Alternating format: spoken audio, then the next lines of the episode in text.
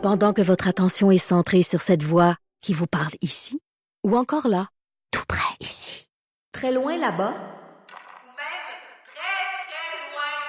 Celle de Desjardins Entreprises est centrée sur plus de 400 000 entreprises partout autour de vous. Depuis plus de 120 ans, nos équipes dédiées accompagnent les entrepreneurs d'ici à chaque étape pour qu'ils puissent rester centrés sur ce qui compte, la croissance de leur entreprise.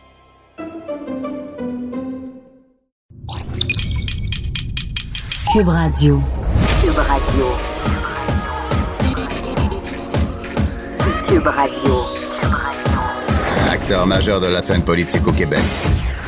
Il analyse la politique et sépare les faits des rumeurs. Trudeau le midi. Bon midi, bon mercredi. Aujourd'hui, on est le 19 juin 2019. Mon nom est Jonathan Trudeau. Bienvenue dans Trudeau le midi à Cube Radio. Content de vous savoir euh, à l'écoute euh, en ce beau mercredi. Est-ce que c'est beau? Est-ce que c'est pas beau? On sait pas trop. Ça a bien commencé, mais euh, ça pourrait, ça se pourrait que finalement le ciel nous tombe sur la tête, en tout cas ici dans la région de Québec aujourd'hui. Mais c'est pas grave. Au moins, il fait chaud et ça fait du bien. vous voulez nous écrire, réagir?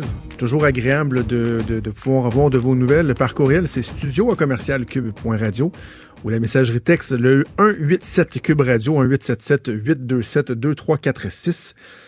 Euh, émission, euh, j'ai pas l'habitude de vous faire le menu de l'émission, de vous faire du more to come, là, mais je veux juste vous, mentionner qu'un peu plus tard dans l'émission, il, y, a un segment qu'on va faire euh, que j'ai bien hâte, euh, j'allais dire d'entendre, c'est moi qui vais le faire avec l'invité, mais donc de faire.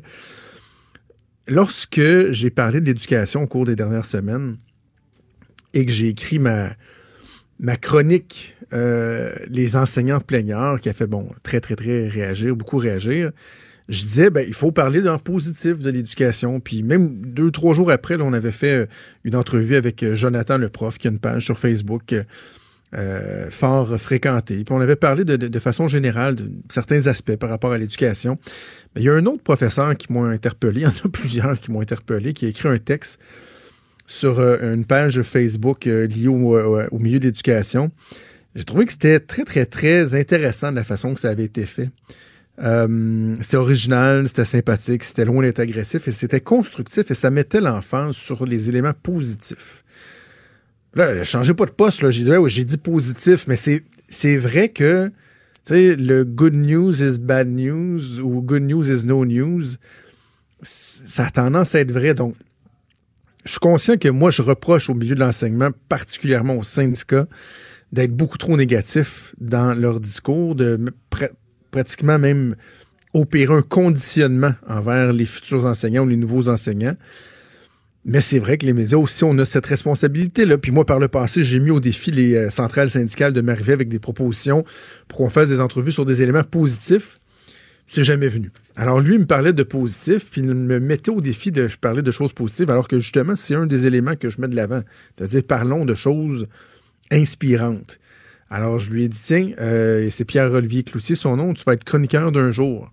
Sait-on jamais, peut-être que ça débouchera sur euh, une répétition par la suite, mais avec Pierre-Olivier Cloutier, vers 12h30, on va parler de choses plus positives. Également à midi 15 avec Jonathan Hamel, toujours très intéressant. Euh, le Jonathan qui est le fondateur de l'Académie Bitcoin. On va parler de la nouvelle crypto-monnaie de Facebook qui est Libra qui devrait faire son arrivée sous peu. Euh, donc, ça sera bien intéressant d'analyser ça. C'est quand même complexe, mais les impacts sont tellement importants de ce qui, pourrait survenir euh, suite à l'entrée dans ce marché-là de Facebook. Et Jonathan est un très bon vulgarisateur, donc on aura l'occasion d'en parler avec lui un peu plus tard. Euh, je disais qu'il fallait parler de positif, oui, dans le milieu de l'éducation. Par contre, il y a des, nouvelles qui sont euh, loin d'être positives et euh, pour lesquelles on n'a pas, pas le choix de parler. Je comprends que c'est l'été et tout, mais en même temps, il faut parler des, éléments importants.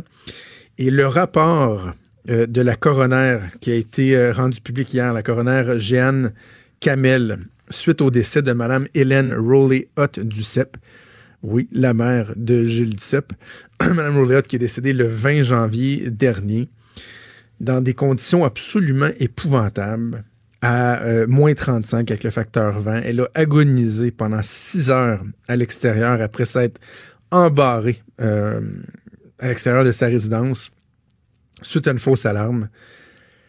s'il y a un texte à lire en passant, c'est celui d'Yves Boisvert, là. Ben oui, la compétition. On n'hésite pas à souligner quand la compétition fait un bon travail. Yves Boisvert, qui a tellement une plume euh, efficace et pertinente, nous fait un peu le récit tout en, euh, évidemment, de, de- donnant son opinion. Mais donc, euh, nos des, des conclusions du rapport du coroner nous rappellent que Mme Rolléot du CEP avait 93 ans. Et cette nuit-là, il y a eu euh, une alarme, une fausse alarme qui a été déclenchée. Elle s'est habillée. Elle est allée à l'extérieur. Mme avait spécifiquement demandé à avoir une chambre près des sorties d'urgence parce qu'elle avait une phobie des incendies. Donc, évidemment, quand l'alarme s'est déclenchée, ben, elle est sortie. Et là, on a le récit, là. La résidence luxe nous avait euh, bien, bien, bien bourré en nous expliquant que, ah, vous savez, euh, elle, elle- elle a perdu connaissance, là. Euh, Elle s'est évanouie quelque temps après euh, sa sortie. Ça, c'est dans le communiqué diffusé au mois de janvier par Lux, Lux Gouverneur. Finalement, ce que les caméras ont démontré, c'est bien expliqué dans le rapport de, la coroner, c'est que après être sortie dehors, euh, elle a passé de longues, longues heures à demeurer consciente,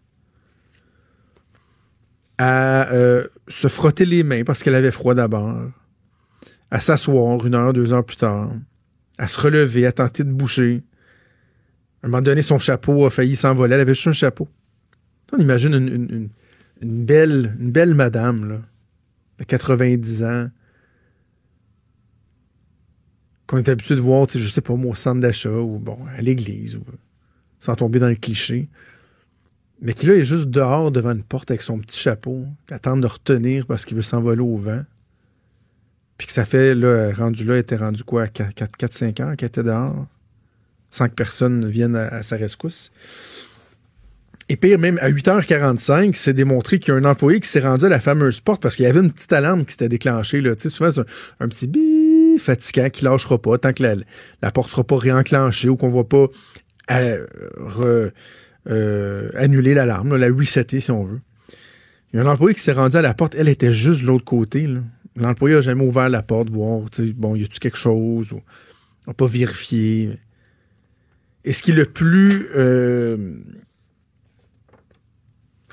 frappant là-dedans, c'est quand on regarde tous les éléments, les mesures qui étaient en place et qui n'ont pas été respectées ou qui auraient dû être mises en place et que ça n'a pas été fait. Par exemple, bon, la- la- l'alarme déclenchée par l'ouverture de la porte, j'ai en glissé un mot. Ça n'a pas rien fait. Les caméras de surveillance. Il y avait des caméras de surveillance, mais à quoi ça sert d'avoir des caméras de surveillance s'il n'y a pas un chat qui va les regarder et qui peut se rendre compte qu'il y a une personne, il y a une pauvre personne qui est là devant six heures de temps, devant une porte, en train de littéralement mourir de froid, et il n'y a pas personne qui l'a vu? Pire encore, la maison, la résidence, les propriétaires ont semblé mettre un peu la faute sur, euh, les pompiers. C'est l'angle qu'aborde d'ailleurs euh, le journaliste euh, de la presse, Yves Boisvert. La résidence Lux dit Vous savez, là, nous, quand les pompiers sont arrivés, c'est eux qui ont pris la situation en charge, comme s'ils s'en déchargeaient. Ben, c'est parce que c'est démontré que lorsque les pompiers sont arrivés, sont intervenus, ils ont spécifiquement demandé aux dirigeants de la résidence de faire un décompte. Ça n'a pas été fait.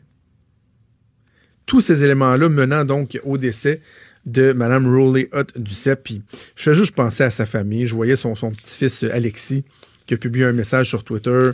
Puis on pense à M. Duceppe, à sa famille en, général. Et je me dis, mais quelle frustration ils doivent avoir. Parce que là, on parle de possibilités de poursuite. Puis des fois, lorsqu'il y a des éléments comme ça, puis qu'on se dit, bah, il y a une poursuite, des fois, on a. Hmm, on a le, doute, euh, qui des fois est, probablement absolument pas fondé, mais on a un petit doute en se disant, oh, y a-tu des gens qui vont vouloir se faire un coup d'argent avec, une tragédie, avec un, décès ou. Des fois, on se pose cette question-là. On n'ose pas nécessairement le dire publiquement, mais hmm, dans notre fort intérieur, on se pose la question.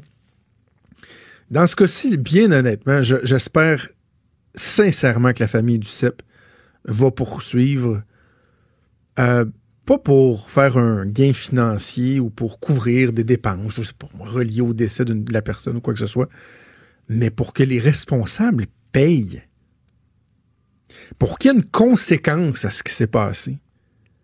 Parce que ces gens-là semblent relativement sans laver les mains. Imaginez-vous donc qu'à part des excuses dans un communiqué de presse dans les jours qui avaient suivi l'incident, ils n'ont jamais contacté la famille pour s'excuser. C'est assez particulier.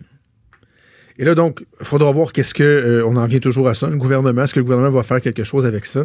Il y a la ministre des Aînés, Marguerite Blais, qui a réagi ce matin euh, au rapport euh, de la coroner. On va l'écouter, mais on revient. Moi, je pense que c'est indescriptible ce qui a pu se passer. De voir cette dame de 93 ans, les caméras l'ont capté, se battre pour sa vie jusqu'au bout. Une mort évitable. Et puis, je prends acte, évidemment, des recommandations du coroner, même si ces recommandations-là ne s'adressent pas au ministère de la Santé et des Services sociaux. Euh, là, je fais une pause ici. Je fais une pause dans l'extrait. Ça, il y a quelque chose de fatigant là-dedans. là. On dit le rapport du coroner ne s'adresse pas au ministère de la Santé et des Services sociaux, donc à elle, son ministère n'est pas directement interpellé. Le rapport dit pas le gouvernement devrait agir. C'est- Mais est-ce qu'on est obligé de se faire tenir par la main par le coroner? Est-ce que vraiment le gouvernement ne peut pas juste regarder les constats avant même de regarder les, recommandations? On pourrait quasiment enlever le chapitre des recommandations, juste regarder les constats, ce qui n'a pas fonctionné, puis de se dire, bon, ben là, à l'évidence, nous, il y a des éléments qu'on peut mettre en place. On peut resserrer certains critères parce que clairement, il y a des messages qui passent pas. On continue l'extrait. Je prends ça extrêmement au sérieux. Je vais mettre toutes mes énergies pour faire en sorte que vous soyez le plus possible en sécurité. Je dis aussi aux propriétaires de résidences, quand vous avez une résidence, c'est pas un commerce. Vous, accueillez les personnes âgées qui peuvent devenir éventuellement plus vulnérables. Vous avez une responsabilité morale quand vous avez une résidence pour personnes âgées. Ça, c'est- je, je- je trouve ça très bon. L'aspect du. La sensibilisation au fait que ce n'est pas un commerce qu'ils gèrent, là. Tu sais, c'est- c'est- ces gens-là sont là pour faire des profits. C'est très, très, très rentable. Lorsque vous en avez plusieurs, lorsque vous avez des centaines d'unités, c'est des gens qui sont millionnaires, évidemment. C'est très, très, très rentable. Mais pouvez-vous comprendre que c'est pas juste un commerce avec une colonne de plus puis de moins que vous gérez, là? Les revenus, les dépenses, les profits, ce sont des humains que vous gérez, bordel.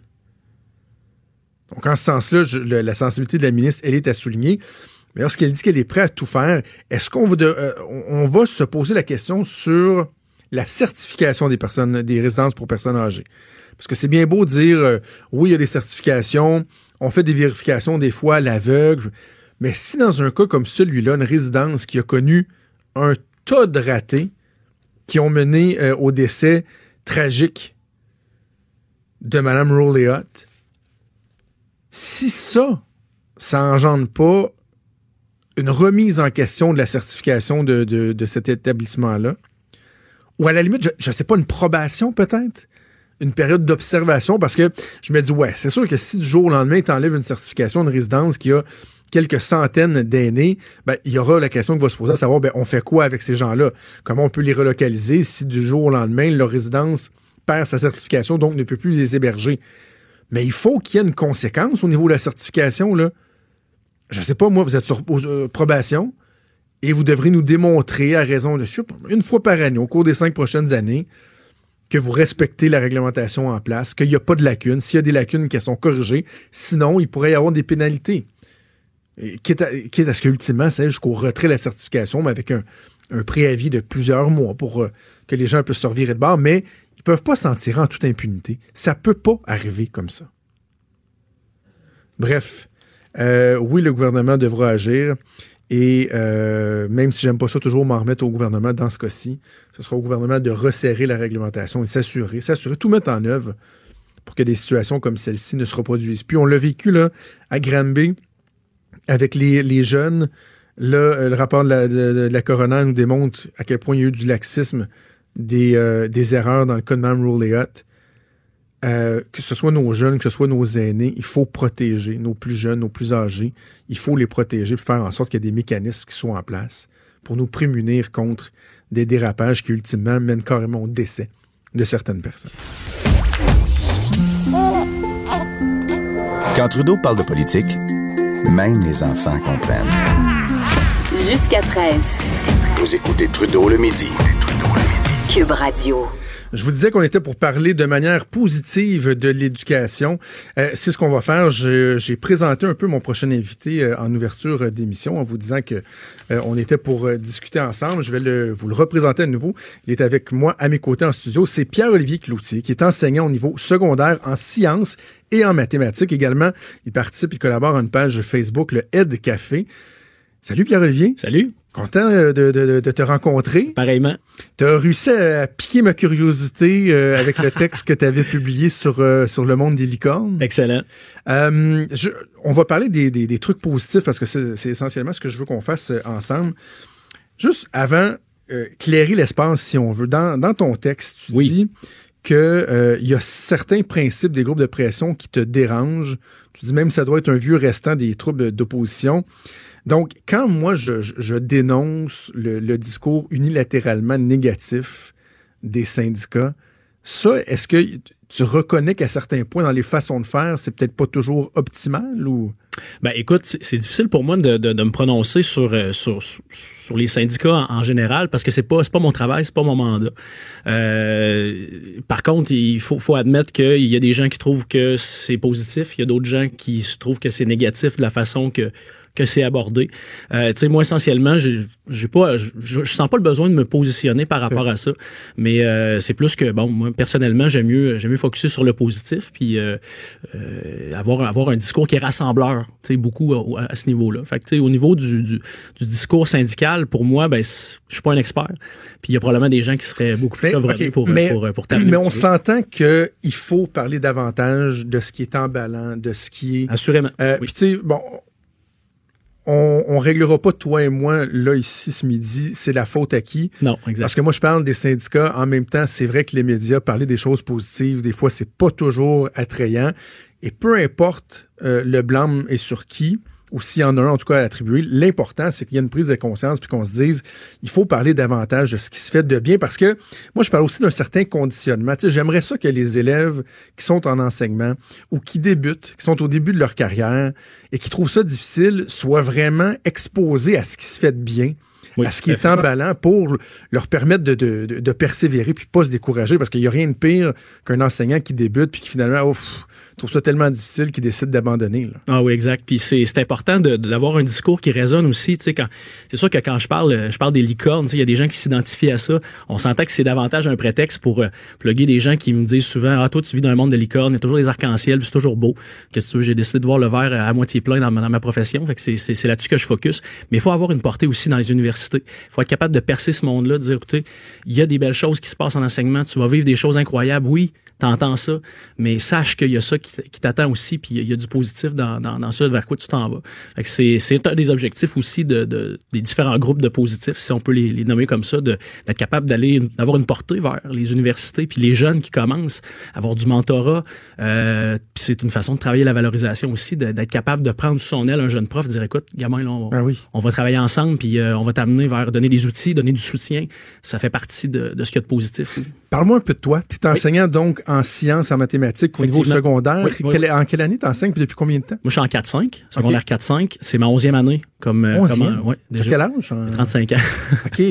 Fait que, euh, tout jeune. Je suis tout jeune, tout jeune, mais euh, en, en même temps, c'est euh, l'expérience. Je veux dire, mes collègues qui sont qui, qui enseignent depuis 25, euh, 26 ans pour, pourraient dire la même chose dans différents milieux, pas juste ceux qui sont dans mon école. Tu sais, avoir une vision positive de l'enseignement, c'est pas une question d'âge, c'est pas une question de sexe, c'est vraiment une question d'état d'esprit. Là. Fait que euh, ça, c'est euh, c'est positif. Fait que oui, moi, euh, j'ai la chance de de- d'évoluer là-dedans depuis 11 ans, puis euh, je m'attends pas. OK, lançons-nous. Parlons de trucs qui sont positifs. Yes. Euh, commençons par les réseaux sociaux. Effectivement. euh, qui sont souvent vus comme étant l'ennemi des jeunes. Ça, les déconcentre. Ils passent trop de temps là-dessus, mais ça peut être un outil qui est euh, qui est très, très, très positif pour, pour l'école, pour la profession d'enseignant, Oui, quoi. tout à fait, exactement. C'est sûr que ça vient avec ce côté pervers que j'ai pas besoin d'expliquer en ondes. là. Je pense que ça, tu, tu l'as bien cerné. Mais euh, pour les enseignants, c'est une façon de, de connecter, de, de réseauter qui, euh, qui a changé vraiment la façon de travailler en enseignement, puis qui amène énormément de positifs. La raison est simple, c'est que les départements qui étaient très très en silo dans différentes écoles, ben là il y a plus de, y a plus de limites, il y a plus de frontières. Donc des enseignants qui ont des mêmes qui ont les mêmes idées, qui ont le goût de partager, qui ont le goût de faire des projets, ben il y a des projets qui peuvent se faire même de l'autre côté de l'océan. Fait qu'il y a plus de y a plus de limites à ça et ça a amené des mouvements très positifs euh, sur sur Twitter notamment qui, qui est une des plateformes où d'ailleurs on est on a pu entrer en contact. Euh, donc c'est la beauté de ça. Euh, il y a 15 ans, j'aurais voulu euh, avoir une portée à, à quelqu'un qui a écrit un texte dans la presse, ça m'aurait pris euh, beaucoup Après, de contacts. ouais, c'est ça, un, Puis, euh, timbre, ben, puis euh, la il y a-. Il y a ça, il y a le fait que- qu'il n'y a plus de frontières et les mouvements positifs, ben notamment il y a EduProf euh, qui est un qui est une émission, euh, pas pas une émission, mais plutôt un moment où les euh, les profs se, se, se, se rencontrent, viennent jaser de positif. Fait que des groupes, des fois, ça peut être des dizaines de- d'enseignants qui viennent jaser. C'est un mercredi sur deux euh, à 20 heures. Les profs se connectent sur Twitter, ça Ok. échange, il y a des thématiques, il y a des questions précises, puis à tour de rôle, il y a des gens qui se proposent de façon euh, totalement bénévole pour, pour animer ces soirées-là.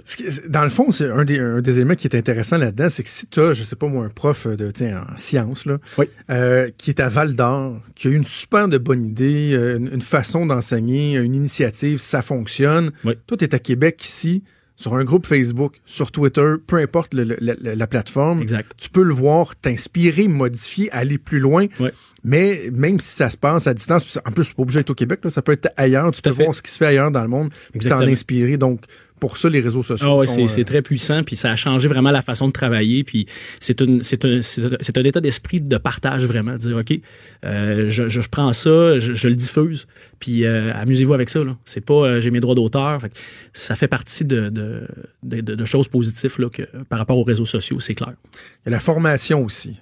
Oui. Si on pouvait penser qu'à une certaine époque, un professeur, un enseignant sortait de l'école et faisait 25 ans avec son petit bagage d'expérience en se disant, moi, c'est comme ça que j'enseigne, mes connaissances, etc. Là, ça a explosé. Là. Ah Depuis, ouais, depuis plusieurs années, l'offre de formation euh, est en augmentation constante. Ouais, elle est présente, puis euh, c'est euh, c'est sûr que c'est facile de, de tomber dans le vieux cliché, c'est bien le prof, c'est ses vieilles photocopies depuis euh, les dernières années, mais l'idée c'est que ces, ces, ces offres-là ont explosé, puis un des, des, des, vecteurs de ça, c'est le plan d'action numérique euh, qui, a été bon, lancé par le gouvernement, puis tout ça, puis récemment le cadre de référence pour en- encadrer l'utilisation du numérique à l'école. Euh, puis ça, ça, fait en sorte que les gens ont, davantage réseauté autour de ça, ont eu davantage d'événements, d'occasions pour se présenter à des formations. Et là, ben, tu crées le contact. Donc oui, ça a été un peu le prétexte du numérique. Puis le numérique n'a pas toujours bonne presse en éducation. On le pointe du doigt souvent. Puis, mais faut comprendre que c'est un prétexte. Le numérique n'est pas une fin en soi. C'est un outil. Derrière, il y a toute l'intention pédagogique qui prend tout son sens. Et depuis quelques années, c'est quelque chose d'extrêmement positif parce que c'est de dire, OK, tu as une bébelle dans les mains, là. maintenant on va voir où tu peux amener ton jeune et où tu peux où tu peux aller avec ça. Mais la pédagogie reste au centre. C'est un beau prétexte pour faire justement euh, beaucoup de pédagogie avec ces, ces gens-là. La formation, est-ce que ça fait partie de, de- du suivi normal que le ministère de l'Éducation fait avec les enseignants ou ça doit être une initiative personnelle? Est-ce que vous avez eu de- des exigences de formation continue ou c'est l'enseignant qui lui doit dire hey, moi ça, ça m'intéresse, je vais suivre telle ou telle ou telle formation? C'est c'est propre à chaque milieu. Euh, c'est sûr que ça fait ça fait partie d'une des compétences professionnelles d'être en formation continue. Maintenant, dans, dans les, les balises de suivi, euh, ça dépend vraiment des écoles, ça dépend des, des, des gestionnaires scolaires aussi, euh, ça dépend des milieux, ça dépend du prof aussi. Il n'y a, pas- a pas un certain nombre de- de- d'heures à faire ou quoi que ce soit. Par contre, ben, dans certaines commissions scolaires, il y a des, des choses plus paramétrées. Dans certaines écoles privées aussi, il y a des politiques qui s'instaurent. Donc ça, c'est très positif, mais force est d'admettre que pour beaucoup, pas obligé d'avoir une obligation pour sortir. Puis on, l'a vu récemment dans des congrès, euh, 800-900 personnes ici à la COP. Ça a, été, euh, ça a été vraiment super de voir tous ces profs crinqués là qui, se présentent puis qui veulent en savoir davantage. Puis ça débouche vers des super belles discussions pédagogiques. C'est ça qu'on veut. En vois-tu beaucoup des changements? Tu dis, toi, ça fait 11 ans que tu enseignes dans la façon d'approcher les jeunes, euh, de transmettre l'information, de les encadrer, etc. Si tu prends ton jour 1 il y a 11 ans et aujourd'hui, est-ce que tu en vois des changements vraiment très concrets? Là? Oui, euh, énormément. Même si ma carrière est, est- est- on peut le dire, je suis dans mon premier tiers de carrière, là, c'est un peu ça. Mais euh, il y a eu une fracture à un moment donné Ah. par rapport aux, aux- aux élèves qui étaient qui étaient devant moi, par rapport à, euh, je te dirais, c'est une espèce de de, de, de volonté, de, de désir de- d'apprentissage. Ce désir-là, il, il s'est modifié depuis cinq ans Comment? il est plus pareil. Euh, en fait, le simple fait, puis euh, mes, mes collègues de primaire pourraient me- pourraient m'aider là-dessus, mais quand un enfant est, est tout jeune, il y a- une espèce de, de naïveté, de, de désir d'apprendre, de ramasser, d'absorber n'importe quoi. Puis moi, au secondaire, je voyais ça dans mes premières années. Je voyais que les jeunes, il y avait encore une espèce de, de, de, de désir de, profond de- de- d'aller chercher de la connaissance. Puis maintenant, ça s'est ça s'est modifié. Les jeunes, c'est plus, c'est plus, c'est plus le contenu que tu, que tu leur racontes qui, qui les intéresse tant que ça. Oui, ils n'ont pas le choix, mais euh, c'est- des, des jeunes curieux, c'est des jeunes qui sont, qui sont attirés davantage par, OK, là, j'ai une résolution de problème, j'ai puis pas nécessairement un problème parce qu'on parlait des examens du ministère en, en mathématiques euh, ce matin justement là, c'est- ça va au-delà du problème mathématique. Ça va de dire tu sais alimente-moi donne-moi des outils donne-moi un coffre à outils. Ces jeunes là quand tu déroges un peu du contenu du cours du programme puis que tu les amènes ailleurs puis que oups ils, ils sortent un peu des, des Ils aiment ça. ils aiment ça ils en mangent ils en veulent puis Ils veulent être stimulés. Ils veulent être stimulés. puis il y a un lien à faire, j'imagine, avec la technologie, justement, parce que ces jeunes-là sont tellement stimulés que, ben, à la limite, il y a un défi parce que ça devient dur d'aller capter leur, at- leur attention, sauf que ça fait en sorte qu'il y a moyen de, de les pousser encore plus loin. Là. oui c'est des Donc, ça peut être euh, difficile à faire, mais quand tu réussis à les stimuler, à aller chercher ce, ce, ce, ce déclic-là qui fait comme, Exact. Hein, ça, ils- là, ils sont accrochés, puis tu, tu, Oui, tu c'est, de quoi. c'est de trouver l'équilibre à un moment donné aussi, c'est de les ramener, de dire on sort des sentiers battus, tu viens les chercher, puis là, après ça, tu es capable, être capable de les ramener aussi vers, ben écoute, on a quand même des, des, des, obstacles devant nous, on a quand même des examens, on a quand même des choses à, faire ensemble, mais c'est cette capacité-là, on est, on, est, on est capable de faire ça. Puis c'est, le défi pour des élèves qui sont plus faibles, ben c'est, c'est, de les, c'est de les ramener des fois, de dire OK, mais là, il faut rentrer dans des paramètres un petit peu plus euh, traditionnels. Puis des élèves qui sont très forts, ben eux, c'est- au contraire, les sortir de leur zone de confort de théorie, exercice, examen, ben c'est une plus-value pour eux. Puis éventuellement, c'est de les rendre un peu confortables là-dedans. là. Prochain élément, tu me parles des concepts d'évaluation qui ont évolué. Je suis curieux de t'entendre là-dessus parce qu'on a tellement l'impression justement que c'est rigide la façon de faire, que t'as, tu sais, que c'est très formaté pour évaluer les, les- les élèves. Le ministère te dit c'est ça, ça, ça, puis tu peux pas te déroger. Mm. Tu dis que ça évolue, ça? Ben, ça évolue tranquillement, lentement mais sûrement. Euh, c'est des initiatives qui sont qui sont très. euh, tu sais, le- l'évaluation, l'école idéale est, est parsemée. là. Euh, Il n'y a pas une école idéale, mais il y, en a, un peu partout. Puis le meilleur de plein de milieux fait en sorte qu'il y a des profs qui ont commencé à partager énormément sur des façons d'évaluer autrement, des façons de montrer les apprentissages, de rendre les apprentissages visibles pour les élèves sans nécessairement passer par un chiffre sur un bulletin. Et ça, c'est intéressant parce que, euh, bon, tu on, on pourrait parler l'anxiété de performance, on pourrait parler d'un paquet d'affaires d'élèves qui viennent chercher des notes, puis après ça, ils oublient tout le reste. Là. Euh, fait que de voir qu'il y a des profs qui, qui ont de l'appétit pour ça, énormément, dans différentes commissions scolaires, dans différentes écoles privées, des profs qui ont des initiatives comme ça, puis qui les partagent. Puis là, il n'y a plus, d'allégeance. là. C'est comme, hey, wow, c'est non mais cool ce que tu fais, ça marche-tu, t'as-tu fait ça? Alors, de voir des initiatives comme ça, bon, de, de- et, émerger tranquillement dans le milieu de l'éducation, surtout sur l'évaluation, avec un principe qui s'appelle la rétroaction. C'est un principe qui est vu comme le monde, qu'il y a des profs qui utilisent depuis des dizaines d'années, mais qui a laissé sa place au secondaire à l'évaluation qui est sommative, c'est-à-dire celle où tu vas, t'accumules des notes, des pourcentages, tu as ta note en fin d'année.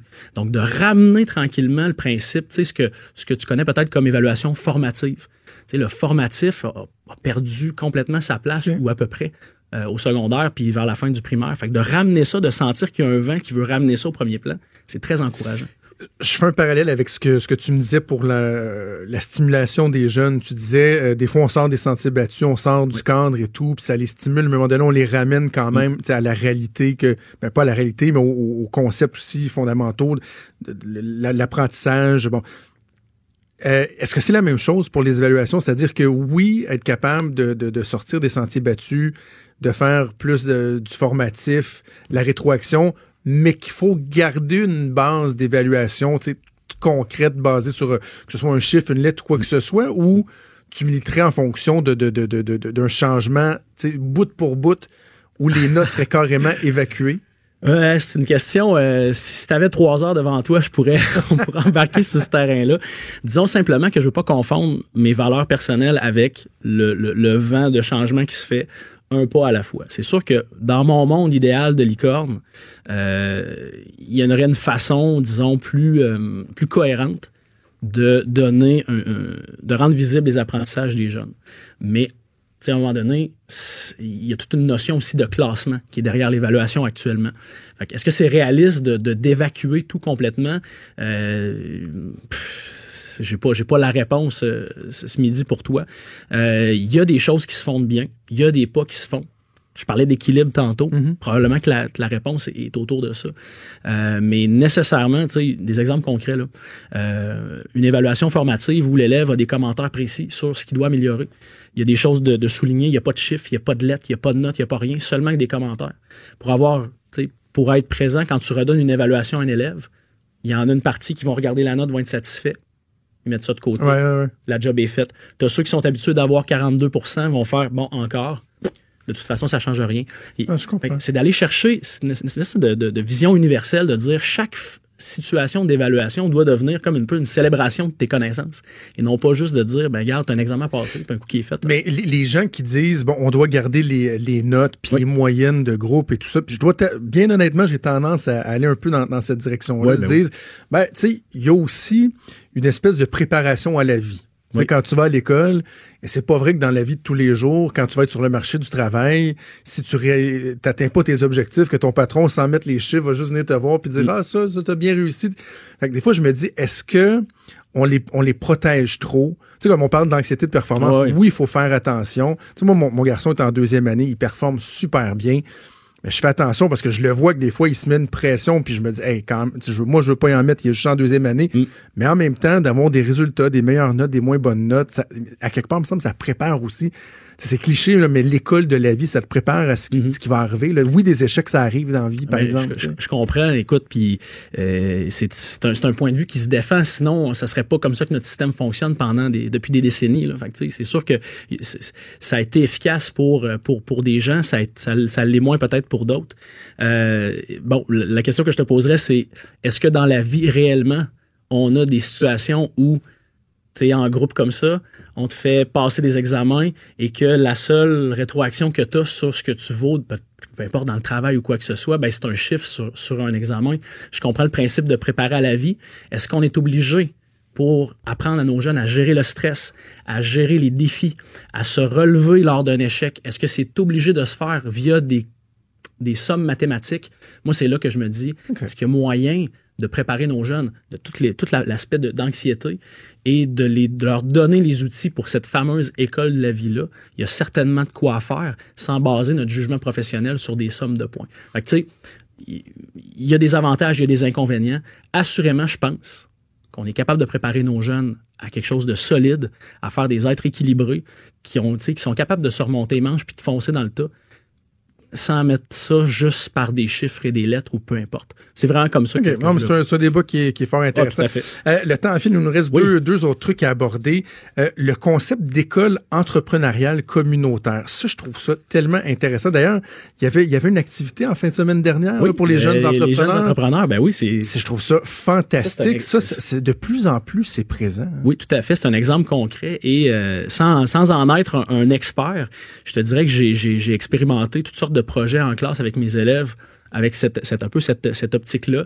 Il y a beaucoup d'écoles secondaires maintenant qui ont des options euh, éducation à l'entrepreneuriat, sensibilisation à l'entrepreneuriat, qui sortent des, des projets eh, dignes de, de- des dragons, là, des fois. Puis d'ailleurs, c'est un peu le concept du, du concours autour de Ose entreprendre, où des jeunes vont, euh, ils sont littéralement devant un panel, présentent leur idée, présentent leur projet. Puis ce qu'il y a de super là-dedans, c'est que c'est souvent des projets qui sont grandés sur des réalités du milieu. Fait que ton jeune, il travaille sur un projet que lui a choisi, il mobilise ses acquis scolaires et il est en mesure d'avoir une répercussion sur son milieu. Et euh, ça, c'est un, concept. Il y a des gens qui, sont formés là-dedans et qui, accompagnent les écoles là-dedans. Ça s'appelle l'idée, euh, qui euh, le site web là, c'est facile à trouver. Puis c'est des gens qui accompagnent les écoles pour instaurer ces espèces de, de visions là, d'entrepreneurial. Puis c'est, des compétences qui, vont servir les jeunes toute leur vie. La résolution de problèmes, trouver un problème, trouver une solution, euh, être capable de rayonner dans sa communauté, puis de le faire de façon inclusive, c'est vraiment Ah ouais, puis tu sais, ça peut allumer une petite flamme, là, euh, très, très jeune, qui tellement. ne se serait pas nécessairement allumée automatiquement sans ça. Et finalement, ça peut guider le jeune tout au long de sa vie, là. Ben, cette soif-là de- d'entrepreneuriat. Puis on a besoin d'entrepreneurs, on a besoin d'entrepreneurs au Ben Québec, puis faire rayonner ce qu'on a, puis nos, nos talents, puis euh, c'est avec des initiatives comme ça, je pense qu'on c'est un pas vers la bonne direction. Dernier truc, tu voulais me parler des, euh, de Lab École. euh, Oui. avec Ricardo, Pierre Lavoie, puis l'architecte dont j'oublie le nom. Oui. Ça, c'est un concept que tu trouves qui, est- qui, est- qui est emballant de dire, on va, oui, on va construire des nouvelles écoles, des nouvelles classes, les rénover, mais tant qu'à faire, on va s'assurer qu'elles répondent euh, aux be- à, à des besoins, qu'elles soient motivantes, etc.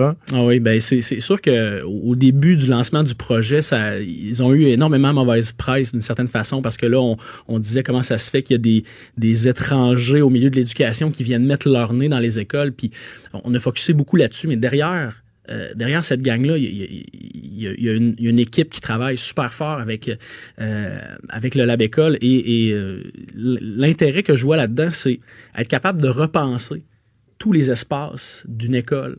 Est-ce qu'il y a, il y a des gens qui pourraient dire, oui, mais à quoi bon repenser? Ça va-tu si mal que ça? Encore une fois, je focus sur le positif.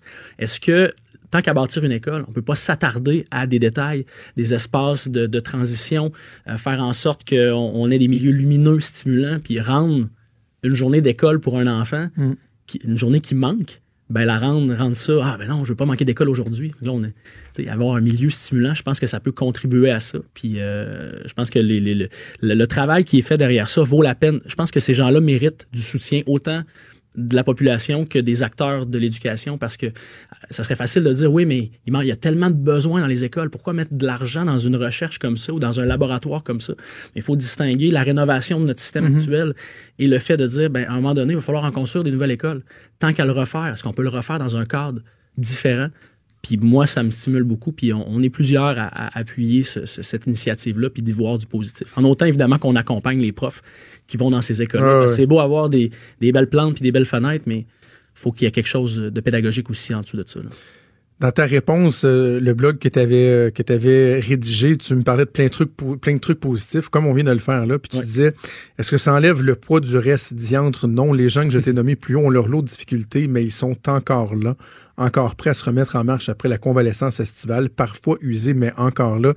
Ça, c'est tellement important. Puis l'exercice qu'on a fait, pour moi, c'est ça l'objectif à atteindre, c'est de dire, on est conscient des difficultés qui sont importantes, qui sont même de plus en plus importantes euh, pour le milieu de l'enseignement, mais si au moins on est capable de parler du positif, mettre l'accent sur le positif, ben c'est peut-être le, le petit quelque chose qui manque à certains pour rester accrochés, Exact. à persévérer, puis à continuer à aider nos jeunes, puis à être euh, des enseignants qui sont euh, stimulants, qui sont emballants euh, et inspirants pour nos jeunes. Je pense que tu arrives très bien à le faire. Ben, c'est très gentil. Merci de l'invitation. C'est vraiment- quoi, on remettra ça à l'automne. Je finis cette semaine. Si tu veux, moi aussi, euh, j'ai Ben, des vacances cet été. Euh, Ça va me faire un énorme plaisir. puis on pourrait, euh, le défi que je te lancerais, un peu comme tu l'avais fait aussi dans, dans ton blog, c'est de parler de cas particuliers. Oui. Tu sais qu'on on peut se dire, hey, à telle école, il y a tel prof qui fait telle affaire, puis des choses euh, intéressantes qui sortent, euh, qui sortent du plaisir. des sentiers battus puis qui sont inspirantes. Super. Pierre-Olivier Cloutier, enseignant au niveau secondaire en sciences et en mathématiques, également qui collabore au Ed Café sur euh, Facebook. C'est ED Café si jamais vous voulez les, les encourager, les suivre. Merci. Bon été. Merci beaucoup. À gauche, à droite, au milieu. Tout le monde est le bienvenu. Jusqu'à 13, vous écoutez Trudeau le midi. Cube Radio. Oh, Justin Trudeau, euh, est-ce qu'il s'est mis dans le trouble avec l'approbation du projet Trans Mountain, le fameux pipeline qui va euh, générer, euh, qui va demander des milliards en investissements supplémentaires pour le gouvernement fédéral qui s'en était porté acquéreur? Là, ils ont officiellement annoncé qu'ils vont aller de l'avant. On va faire passer la, la, la, la capacité euh, de transport quotidien de 300 000 barils à 900 000. C'est quand même pas rien. Et là, Justin Trudeau, il, est sur la défensive parce qu'il se fait dire, ouais, ben là, t'es supposé d'être green, là, finalement, t'achètes un pipeline, tu le mets euh, en service. Ce matin, euh, à Ottawa, il s'est fait questionner par les journalistes. Je veux qu'on l'écoute, puis on va revenir. On voit euh, que euh, les, euh, le transport euh, ferroviaire maintenant a doublé euh, pour le pétrole. C'est pas une question de si on va exporter le pétrole, c'est toujours une question de où on va exporter ce pétrole. Maintenant, on est pris à l'exporter juste aux États-Unis et comment on va l'exporter? On sait qu'un oléoduc moderne c'est beaucoup plus sécuritaire que le transport par par euh, par rail. Euh, on sait aussi euh, que on est encore dépendant du pétrole comme société, en tant que, monde. On a besoin euh, d'investir dans la transition et l'argent qui revient euh, de cet oléoduc euh, va nous aider à payer pour la transition. OK, OK. Voulez-vous je vous dire qu'est-ce qui cloche dans cette réponse-là? 43 secondes de réponse de Justin Trudeau. Je, tiens, je vous laisse euh, une petite seconde.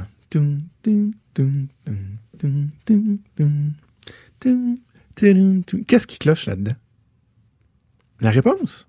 Je vais donner ma réponse. Chacun peut avoir sa réponse. Je suis sûr que Équitaire n'aura pas la même réponse que moi. Ce qui cloche, c'est absolument rien. c'est une réponse qui est parfaite. C'est une réponse qui est parfaite, qui est nuancée, qui est équilibrée, qui est logique. On a besoin de pétrole encore. Il faut le transporter. Euh, tant qu'à le transporter, on va le transporter par pipeline plutôt que par bateau ou par les chemins de fer. Puis, on va continuer à en profiter parce que c'est payant, mais on va faire en sorte, on va s'assurer de se préparer pour l'avenir, pour faire la transition. Moi, j'ajouterais à ça, comme la Norvège le fait avec son fonds souverain. C'est c'est un exemple qui revient toujours, mais écoutez, là, c'est des dizaines, c'est-tu- on sont rendus à 100 milliards, c'est des dizaines et des dizaines et des dizaines de milliards euh, de dollars qui ont été mis dans un fonds souverain en Norvège parce qu'ils ont décidé d'exploiter leurs ressources naturelles. Et avec ça, ils investissent dans des mesures environnementales, dans les technologies, les infrastructures vertes, à un point tel qu'ils sont rendus avec 50% de leur parc automobile qui sont des voitures électriques. Certains diront, ben voyons, c'est des pollueurs. Ils exploitent leur pétrole. Ouais, mais check d'un autre côté, là. Y a-tu quelqu'un qui a plus de voitures électriques qu'eux? Je suis pas sûr, là. Donc, il donne l'exemple d'une façon euh, exceptionnelle. Donc, Justin Trudeau, sa réponse, elle est très, très bonne. Elle est pertinente. Le problème, là où il souffre, c'est dans cette volonté, cette obsession à se présenter comme étant le plus green de toutes les greens. Les gens auront remarqué que le hasard a fait que la fameuse motion qu'ils avaient euh, déposée il y a quelques semaines pour déclarer l'urgence climatique, ben, elle a été adoptée la veille, donc lundi, la veille de l'annonce du, euh, du, du pipeline de Trans Mountain qui va aller de l'avant. Donc, c'est là où il souffre de ses prises de position. C'est pas dans son message. Son message, est excellent, celui que je vous ai fait entendre. Le problème, c'est quand, d'un autre côté, il essaye de se présenter comme étant le vert parmi les verts, que lui va sauver la planète, que lui va atteindre des objectifs qu'on le sait qui sont inatteignables, que lui dit l'environnement va être au cœur, va être la priorité de la prochaine campagne électorale, ben, c'est quand il se positionne comme ça que là, il porte flanc à la critique. Mais sur le fond, qu'on a un premier ministre qui dise oui, savez-vous quoi? On va s'assurer que l'Ouest continue à être rentable, profitable, à aider les autres provinces euh, à survivre, comme celle du Québec qui bénéficie de 13 milliards de péréquation sur une base annuelle, mais en même temps conscient des changements climatiques, de l'importance de se préparer pour l'après, pour la transition. On va exploiter nos ressources, on va s'assurer d'en tirer un maximum de profit, mais on va euh, également préparer la transition. Il n'y a rien, rien, rien d'irréconciliable entre l'exploitation de nos ressources et une volonté de s'enverdir. Disons-le comme ça. Mais bref, Justin Trudeau qui euh, n'a pas fini de se faire parler d'un pipeline. Imaginez, il va passer des prochains mois à se faire dire dans l'ouest du pays qu'il en fait pas assez, qu'il les a abandonnés. Et plus dans l'est, il va se faire dire qu'il en a trop fait et qu'il est, euh, il est euh, hypocrite. C'est un, un beau problème à résoudre. Hey, bougez pas dans trois secondes, on parle de Facebook et de sa devise. Cube Radio. Cube Radio, autrement dit. Trudeau, le midi. Jonathan Hamel est fondateur de l'Académie Bitcoin et chercheur associé à l'Institut économique de Montréal. On a l'habitude de lui parler de crypto-monnaie, de blockchain et tout ça. Salut Jonathan. Salut. Bon, Jonathan, Facebook qui va lancer Libra, c'est le nom de la monnaie euh, et, du projet de Facebook. Première question avant qu'on qu'on rentre dans les détails, j'ai envie de te dire de façon très générale, est-ce que c'est emballant ou inquiétant ce projet-là? Euh, je pense les deux, mais c'est, euh, je pense que c'est particulièrement emballant pour le secteur. Euh, il faut démêler un peu les termes ici. Là, c'est pas, c'est pas vraiment une crypto-monnaie. Là. Ça Ben, c'est ça, là. Ça utilise certaines particularités techniques qui peuvent s'apparenter à certaines crypto-monnaies, mais en soi, c'est beaucoup plus un positionnement de la part de Facebook dans l'univers, dans le marché du paiement et aussi du transfert d'argent international de personne à personne. Donc, Facebook, là, se compétitionne moins avec Bitcoin et compétitionne beaucoup plus avec des entreprises comme MoneyGram, Western Union et je dirais même localement là, des, des, euh, consortiums comme Interact, par exemple, pour le virement euh, d'argent. Mais il reste que ça va être carrément une devise. Là. On va transiger des Libras. C'est ça, moi, j'essayais de comprendre. Euh, je me disais, écoutons, est-ce que c'est uniquement une plateforme transactionnelle qu'ils vont faire ou c'est, dans le sens où je vais pouvoir aller sur Messenger puis faire un virement à Jonathan Hamel par Messenger sans passer directement par ma banque ou c'est vraiment leur devise qu'on va transiger? C'est leur devise, donc le Libra va avoir euh, donc euh, c'est l'unité de compte, là, le Libra. Par contre, le Libra va être adossé, comme c'est le cas euh, de, pour certaines devises de petits pays, là, le Libra va être adossé à un panier donc euh, en banque là, chez Facebook, qui va avoir une certaine quantité de dollars américains, d'euros, ou on peut passer au-dessus de dollars canadiens, et certains titres financiers. Et le but, dans le fond, c'est de maintenir la valeur du Libra à, on peut spéculer, disons, ça va être, euh, disons, un dollar. Donc, imaginons que la valeur du Libra pourrait rester essentiellement toujours à un dollar. Donc, ça va faciliter l'échange euh, international de cette monnaie-là et ça ne sera pas à des fins spéculatives, comme certaines devises, par exemple. Ça va vraiment être utilisé pour faire des virements et des paiements là, internationaux. Donc, c'est? Comment on peut qualifier ça? C'est un geste qui est prudent, dans le fond? Pour éviter qu'il y ait une certaine volatilité qui, soit repoussoir pour des gens qui, qui voudraient investir, comme par exemple euh, la crypto-monnaie. Là, bon, évidemment, on pense au Bitcoin où il y a des gens qui disent Ouf, c'est tellement volatile que je, je suis pas sûr que j'ai l'appétit au risque euh, nécessaire pour aller vers ça. Oui, donc, tu sais, dans le cas de Bitcoin, la, la thèse d'investissement, c'est beaucoup plus comme euh, une valeur refuge ou un peu comme les métaux précieux. Euh, c'est c'est encore assez volatile puisque le marché est petit. Mais dans le cas de dans le cas de Facebook, ce qui vise, c'est vraiment l'industrie du paiement. Donc, la stabilité et la, la volatilité, on veut la limiter au maximum. Euh, ce qui est intéressant, c'est que Facebook vise deux objectifs avec ça. Premièrement, se positionner dans, dans l'univers des paiements et des transferts de monnaie. Et aussi, euh, tu sais que la business principale de Facebook, la valeur de Facebook, c'est dans les données. Donc, les données qu'ils ont avec les comptes utilisateurs, toutes les interactions qu'on fait sur Facebook. Donc, imaginez que si, par exemple, quelques millions, voire des dizaines de millions de personnes se mettent à transiger avec une plateforme Facebook, mais ça crée énormément de valeur avec des données, pardon, qui a énormément de valeur là, pour Facebook et qui pourrait aussi avoir de la valeur avec des partenaires. Euh, faut penser aussi que pour utiliser cette devise-là, il va falloir fournir des informations financières à Facebook, donc s'identifier de manière encore plus profonde, euh, en plus des informations qu'ils ont déjà sur notre compte Facebook, pour être d'une certaine manière autorisé à utiliser cette, euh, cette devise-là. Donc, ça va être un système relativement fermé et euh, très réglementé, là, contrairement, disons, à des crypto-monnaies qui sont complètement ouvertes. Et c'est là que ça va inquiéter des gens. La centralisation des données, c'est-à-dire que, là, on sait que, euh, bon, si je vais, sur, je vais sur Internet, euh, sur un site euh, de concessionnaire automobile X, après ça, bon, on va me garocher des publicités de, voitures, si je me magasine des fenêtres, des publicités de fenêtres, etc.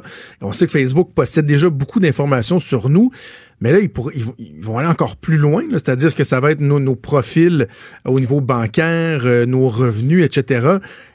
Et est-ce qu'ils pourraient carrément se servir de ça pour encore davantage euh, être attrayant pour les, gens qui veulent, viser euh, une clientèle pour, vendre, euh, vendre des trucs? Tu as raison, je pense qu'il faut être méfiant, pa- particulièrement parce que Facebook n'a pas une bonne réputation là, quant à la préservation des données euh, privées. Il y a eu quelques, euh, quelques scandales où les données avaient été perdues, par exemple. Je pense qu'il faut être méfiant. Par contre, de l'autre côté, ce qui est intéressant, c'est une, c'est une initiative libre marché. là. Donc, c'est une nouvelle, c'est un nouveau joueur qui entre dans l'univers du paiement et des transactions. Donc, ça vient un peu gruger dans euh, le monopole. Par exemple, si on, on regarde au Canada, les banques canadiennes, c'est essentiellement euh, une oligarchie. Là, et Mhm. les, les cartes de crédit, il y en a juste deux. Donc, euh, je pense qu'il faut voir des deux côtés. Il faut rester, il faut rester vigilant. Euh, mais Facebook va avoir tout intérêt à être transparent et assez là, prudent dans la manipulation des données, parce que les gens sont déjà méfiants. Regarde le- le- la réaction qu'on a, là, c'est d'emblée de poser ces questions-là. Je pense que Facebook est conscient de ça, mais moi, je le vois du point de vue du consommateur. On commence à voir l'édifice des services financiers là, monopolisés par les banques être déconstruite étage par étage à, l'heure qu'on se voit. Et Facebook semble faire un pas dans cette direction-là. Et ce qu'on peut penser aussi, c'est que d'autres joueurs vont, suivre. Il n'y aura pas juste Facebook, il y aura probablement des, il va probablement avoir des initiatives de, on peut penser à Amazon, on peut penser à Google ou même Microsoft. Donc, en général, je pense pour le consommateur, ça va être très intéressant. Mais là, il y, a- des gens qui craignent de ça. Tu, parlais des banques, euh, bon, les compagnies de crédit, Visa, Mastercard. Ces gens-là craignent parce qu'ils vont perdre leur, pouvoir. Est-ce que c'est la même chose pour les crypto-monnaies, comme tantôt on mentionnait Bitcoin? Est-ce que euh, ces gens-là aussi craignent l'arrivée du Libra ou c'est davantage les banques, les compagnies de crédit? Je pense que si vous êtes euh, les gens comme je pense que les banques c'est inquiétant, les, les consortiums comme Interact, MoneyGram, euh, euh, Western Union, c'est très très inquiétant. Dans le cas de Bitcoin, je pense au contraire, ça peut être un catalyseur intéressant parce que ça ça va instruire, éduquer euh, peut-être des millions de gens sur le concept de monnaie euh, internationale sans frontières numérique. Donc, euh, dès que dès que tu es un peu disons initié à ça, tu vas peut-être avoir euh, l'opportunité ou du moins l'intention de, euh, de faire d'autres acqui- d'autres acquisitions. Il y a peut-être même des, des, trans- des transactions qui vont pouvoir être faites de Libra à Bitcoin. Il y a certains partenaires qui sont évoqués qui peuvent nous laisser penser que ça va être possible. Donc, en général, pour Bitcoin, là, je pense que c'est positif. Euh, c'est une introduction. Je pense que c'est un, pas dans la bonne direction. Par contre, pour les banques, c'est une, très mauvaise nouvelle. C'est vraiment un compétiteur direct qui, est, qui a les poches très profondes et qui a surtout 2 milliards d'utilisateurs. Ça peut-tu faire en sorte que, mettons, on prévoit des, des taux d'intérêt augmentés dans les banques parce que justement leur profitabilité serait, serait impactée par l'arrivée d'un joueur comme, comme Facebook ou? Moi, ce que je vois, là, je me posais justement la question hier. Ça va être quoi l'intérêt si la, la tendance se poursuit? Ça va être quoi l'intérêt d'ici quelques années, par exemple, de déposer nos salaires euh, directement dans une banque? On va-tu avoir un paquet de joueurs ou un paquet de services à gauche et à droite où notre argent va être alloué automatiquement? Donc, à partir du moment où on n'a plus vraiment d'intérêt de déposer, parce que la base des services bancaires, c'est vraiment les dépôts. S'ils n'ont pas de dépôt, euh, ça va mal pour, euh, pour faire des prêts et le reste.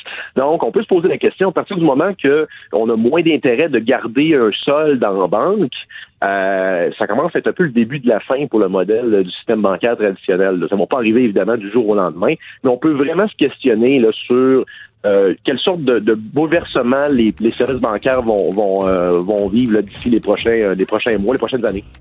Ça va être vraiment, vraiment intéressant. J'ai l'impression qu'on on est peut-être à l'aube d'une petite révolution euh, dans le milieu des transactions. Jonathan Hamel, merci beaucoup de nous avoir parlé ce midi. Ça fait plaisir. Au revoir. Salut, Jonathan Hamel, qui est fondateur de l'Académie Bitcoin, chercheur associé à l'Institut économique de Montréal. Toujours intéressant de lui parler.